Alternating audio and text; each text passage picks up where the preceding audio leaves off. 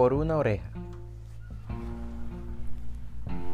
En el siglo pasado, entre 1900 hasta 1999, ocurrieron a escala planetaria e interplanetaria impresionantes hitos que marcaron la historia humana, también curiosos y surreales. Dentro de los registros documentados reposa el de una pelea de las más llamativas del boxeo profesional, Evander Holyfield versus Mike Tyson. Por favor, perdonen mi pronunciación. Sin ser asiduos al agresivo deporte, excepto por causa de los que no tengamos la edad suficiente, es prácticamente imposible no haberse enterado de este evento. Lo que hizo más llamativo a este combate no fueron los contendores, ni la célebre ciudad de Las Vegas, que siempre se engalana con estos espectáculos. Tampoco lo fueron los récords o trofeos disputados. De hecho, en sí misma, tal vez la pelea haya sido solo una más, y posiblemente su atractivo previo, publicitariamente hablando, fue mucho menor que el generado luego de la golpiza. Las cuentas bancarias definitivamente se llenaron más luego del desastre. Estos pesos pesados se dieron golpes con todo. Pero como en cada enfrentamiento de este tipo, uno pegó más y con mayor contundencia. No obstante, la sangre del vencedor también pintó el cuadrilátero y la cara de quien finalmente resultó el derrotado del encuentro. Y no precisamente por los golpes.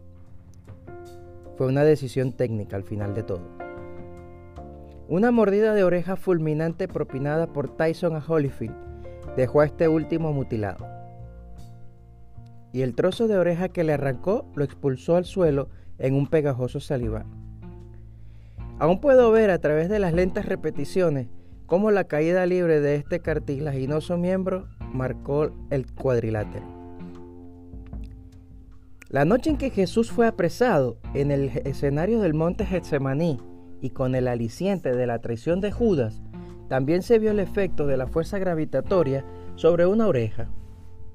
El colérico Pedro, queriendo evitar que el maestro fuera apresado, en un solo envión dejó a Malco, uno de los siervos del sumo sacerdote Caifás y de los fariseos, sin una de sus orejas. Presumimos, con base en los comentarios de los estudiosos expertos, que este hombre haya sido un soldado romano. La Biblia no da más detalles, solo indica que Jesucristo le restituyó a Malco su parte vulnerada. Con solo un toque le sanó, le cerró la herida y devolvió la oreja, o le fabricó una nueva. Me gusta pensar que el peso de esa pequeña parte corporal, de un hombre rudo y casi sin sangre, digo, sin sensibilidad humana, porque eso eran los soldados romanos, le haya volteado la vida tal como si volteáramos un calcetín, o como decimos en algunas partes de Sudamérica, una media. Puedo estar plenamente seguro de que todos los testimonios que este forzudo hombre habría escuchado sobre el Mesías nunca fueron nada para él y únicamente hasta ese momento dejaron de ser supersticiones o fanatismos religiosos de las personas y se hicieron realidad viva en él. Solo por una oreja. Nadie creería que una oreja pudiera hacer tal efecto transformador. Nada habría cambiado si el momento hubiese trascendido en una definitiva pérdida para aquel uniformado. Para un guerrero de su calibre, el riesgo físico nunca es un factor de temor. Pero cuando Jesucristo está presente, una simple oreja es mucho más que eso. En la presencia de Dios nada es insignificante. El Padre estuvo allí, no solo para cumplir un propósito redentor por medio de su Cordero, sino que también tomó el tiempo para dejarle una marca imborrable al agraviado agresor para el resto de sus días. Pienso en Malco como el primer soldado desertor del ejército romano o de las filas religiosas de los directivos fariseos, no por desidia ni por falta de convicción. Si por convicción fuera, ahora tenía una mayor. Tomarse de la mano de aquel que le restauró su herida, aunque su propósito inicial era entregarle personalmente a las autoridades y quizá, ¿por qué no?, participar en su matanza. Hasta posiblemente fantaseaba ya con su matanza. Pero una vez más Jesús fue el mayor ejemplo de su palabra, de sus enseñanzas. Pagó bien a alguien que por mal venía contra él. Y Malco, al salir de su shock emocional, de tal vez dos o tres días, potencialmente haya sido como aquella samaritana de seis maridos ajenos. El portavoz de lo que el carpintero de Nazaret había hecho para salvación. No de una simple oreja, sino más bien de su alma, que aquella misma noche fue ganada para el reino de los cielos. La vida día a día nos corta partes, piezas de nuestro cuerpo.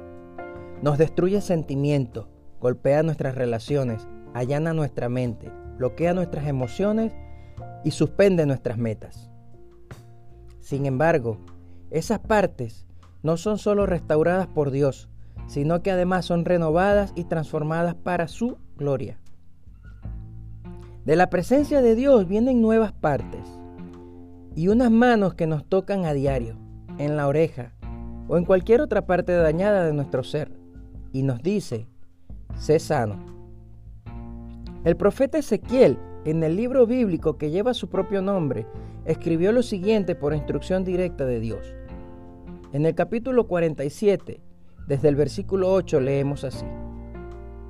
Entonces me dijo, estas aguas fluyen hacia la región oriental descienden al Arabá y llegan hasta el Mar Muerto, donde se vuelven aguas dulces. Por donde vaya este río, todos los seres que viven de él vivirán. Habrá abundancia de peces en él, porque su agua dulce da vida a todo.